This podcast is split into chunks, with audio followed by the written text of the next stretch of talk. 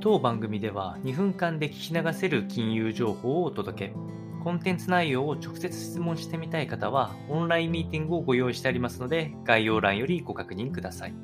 本日のテーマは、原油先物価格が一時3%を超える上昇を見せました。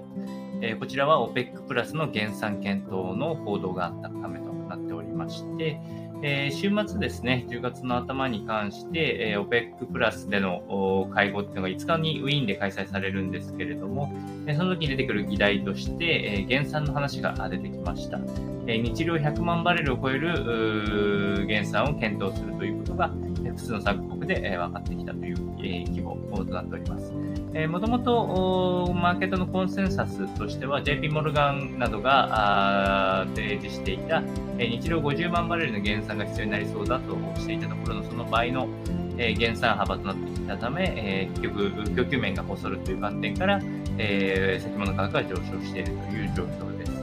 で直近の値動きに関しては、やはり、えー、マーケットで見ても、このまま、えー、経済が拡張していくっていう未来を描きづらい中、エネルギー価格っていうのが少しずつ低下していっているところ、原油先物もピークから見れば、えー、半分とは言わないですけど、半値近くまで戻してきている状況で。OPEC プラスの最近の動向に関しては、やはり大きく値下がりしてくると減産をかけて、えー、値崩れをしないように調整をかけ、